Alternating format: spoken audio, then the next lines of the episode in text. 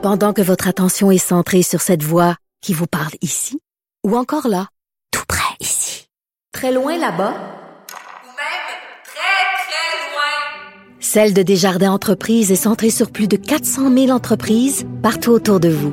Depuis plus de 120 ans, nos équipes dédiées accompagnent les entrepreneurs d'ici à chaque étape pour qu'ils puissent rester centrés sur ce qui compte, la croissance de leur entreprise. Le bol de ces gens-là. À mon sens, c'est de l'intimidation. Geneviève Peterson. C'est sauve en marchette, on aura le temps de le rattraper. La rencontre. Ouais, mais toi, comme juge, est-ce que c'est le juge qui décide ça? Com- Comment ça marche? Oui, oui, oui, oui, oui, oui, oui, oui. C'est le juge. La rencontre Gibault-Peterson. Faut que tu me laisses finir, Rachel. Faut que tu me laisses faire mes petits effets pour rendre ça euh, plus percutant encore. Nicole, salut. Bonjour Geneviève. Bon, euh, le DPCP qui porte en appel l'arrêt des procédures dans le dossier de l'ex-maire de Terrebonne. C'est tombé euh, cette nouvelle-là hier après-midi. Euh, pendant que j'étais en train d'animer, je voyais euh, différents sites de nouvelles, euh, tu sais, les petites notifications qu'on reçoit là, quand il y a une nouvelle Ouais. d'importance euh, qui tombe. C'est le directeur des poursuites criminelles et pénales, comme je viens de dire, qui a annoncé ça. Euh, l'ex-maire de Terrebonne, euh, Jean-Marc Robitaille. Et là, tu sais, c'est rien pour aider euh, les gens avec leur cynisme. Là, on dirait qu'il est toujours question de Terrebonne. Co- comment ça se fait qu'on s'en va en arrêt des procédures? Bon. D'abord, on, on, on avait un peu, ben oui, quand la, la, Ouais. la décision était tombée, on en avait parlé. Puis Mhm. oui, ben oui, l'appel, ils ont 30 jours. Alors, on est le C'est 17 ça. aujourd'hui. On comprend très bien que moi, je m'attendais à une décision d'une journée à l'autre. Je suis pas surprise du tout euh, que la couronne et le DPCP, d'ailleurs, c'était, ils ont pris le temps de regarder la décision, Mhm. de l'analyser au complet, parce que c'est sûr que c'était tellement percutant cette décision-là et on revient là-dessus pour que ceux qui ne sont pas au courant, C'est qu'il y avait un procès euh, pour quelques personnes, là, dont Jean-Marc Robitaille, qui était le maire euh, de l'ex-maire de Terrebonne, qui est maintenant ex-maire de Terrebonne, et d'autres personnes, évidemment, abus de confiance, puis euh, bon, partage de de, de, de contrats. Bon, On le soupçonnait d'avoir aidé des amis là en échange de petits cadeaux, des pots de vin. Ben des petits Oui, cadeaux. oui. Il y avait eu, petits, là, pendant mais- la commission Charbonneau, il y avait eu, il y, Ouais. il y avait eu également des photos qui étaient sorties. On le voyait sur un bateau, le Dutch, etc. Donc, et, ça avait fait beaucoup couler d'encre. le bateau de Euh, Tony Arcurso. de Tony Curso. Oui. Puis il y avait, des photos étaient assez explicites là. Il y avait beaucoup de plaisir dans le bain, je sais pas quoi, je dirais pas. Bon, tout Je ça me rappelle de ça. Je me rappelle de ça. Bien des gens s'en rappellent aussi. c'est ça. Donc, euh, ce procès-là était suivi, puis c'est sûr que c'est une arrestation par l'UPAC.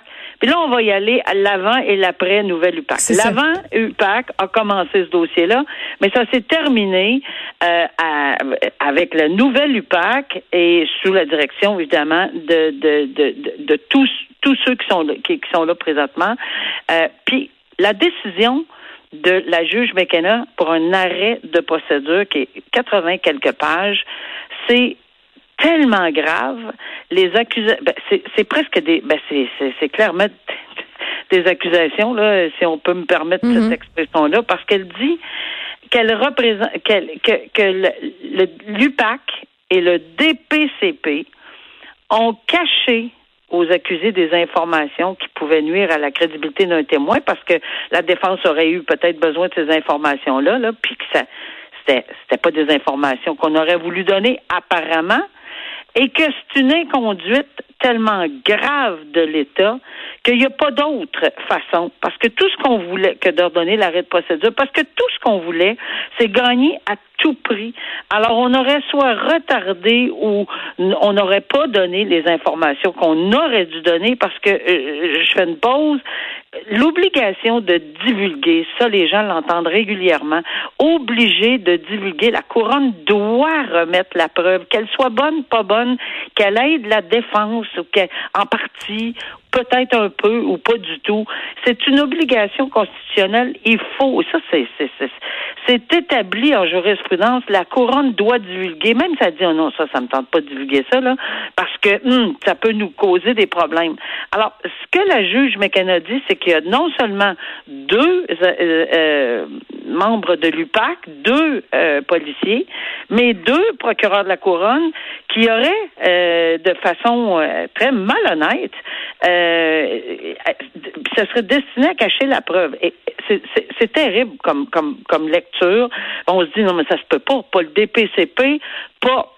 Oui, on, on est habitué un petit peu d'entendre les, certaines bavures là, qui est arrivé à l'UPAC. Oui, on, mais tu sais, là, on met tout le monde dans, dans le même pot. Et c'est très grave là, ce qui était ce qui est décrit dans cette décision là. Moi, je- c'est pour ça que je suis pas surprise du tout. Il faut absolument De cet appel-là, tu veux dire? ben oui, il faut, que, euh, ouais, je sais pas ce que j'ai dit là. mais, euh, pas de l'appel, de, de, de l'appel à la cour d'appel Oui, oui. évidemment. Alors. Euh, Ouais, je suis pas surprise parce qu'il faut démêler tout ceci. Puis l'avis d'appel, oui, je l'ai eu, je l'ai regardé. C'est pas très long, évidemment, parce qu'on n'a pas détaillé tout ce qu'on veut euh, donner, parce qu'on va le faire dans un autre document là, euh, beaucoup plus euh, large, avec beaucoup plus de matière. là. Ce qu'on allègue, c'est que on demande à la cour d'appel d'évaluer s'il y a eu une erreur de droit et une erreur de fait manifeste. Euh, parce que euh, sur les sur, les abus de confiance que la juge Mécana euh, dit qui est arrivé dans ce dossier-là, là, euh, par rapport à l'État. Puis ça, faut que les gens, même si on est frustré de voir que c'est épouvantable, les accusations tombent, si, et je dis si avec un S tellement immense là, que ça va couvrir la planète au complet, le S grand, grand majuscule, si on avait une preuve que l'État a participé à ce genre euh, de, de façon de procéder, là, puis de cacher quelque chose, si, si, si, ben, c'est sûr que c'est ça, ça- c'est impossible qu'on accepte ça. Il n'y a pas personne dans une société de droit euh, comme la nôtre qui peut accepter que l'État pour gagner à tout prix, puis ça, c'est ses mots à la juge McKenna, là, pour gagner à tout prix, aurait fait ça. Donc, ça. je pense qu'il faut vraiment démêler le tout et la Cour d'appel devra se pencher. Puis est-ce que c'est de façon erronée, en fait, et en droit? Est-ce que la gravité de la conduite de l'État était à ce point? Est-ce qu'il y avait à ce point un risque d'aggraver la situation?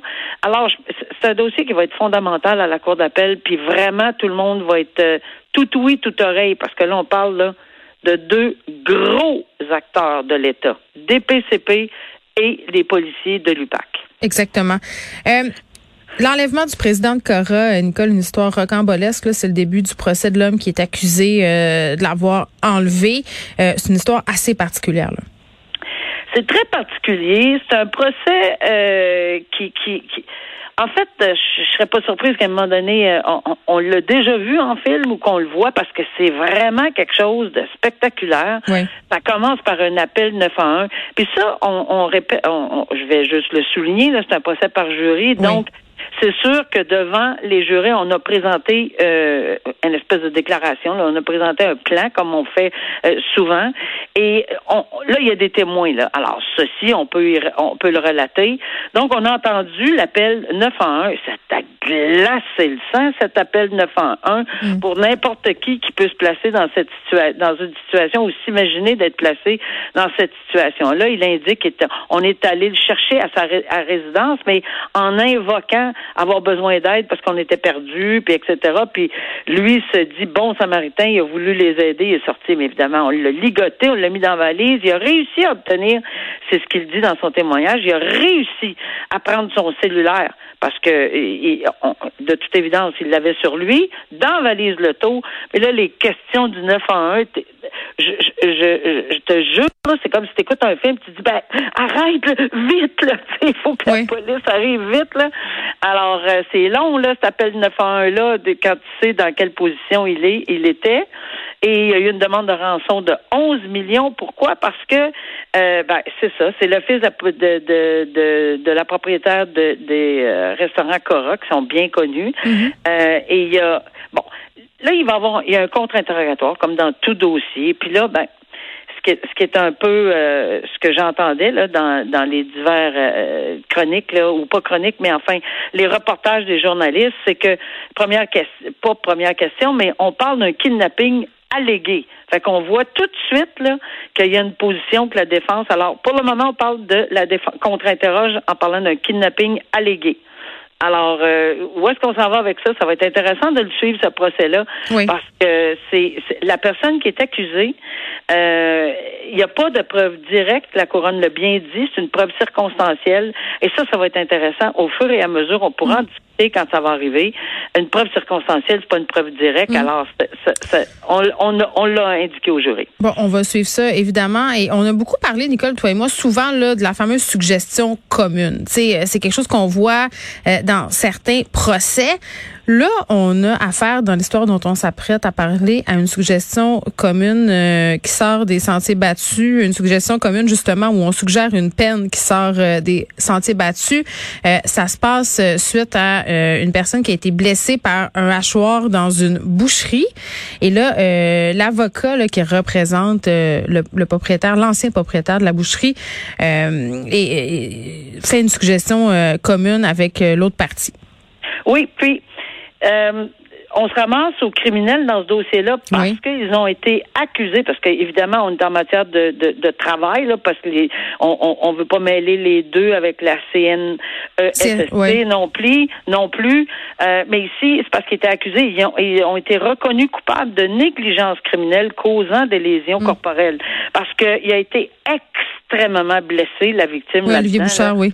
Euh, très, très. Oui, exactement. Il a, il a vraiment, vraiment été euh, très blessé. Puis il va avoir des séquelles euh, probablement à long terme. Bon.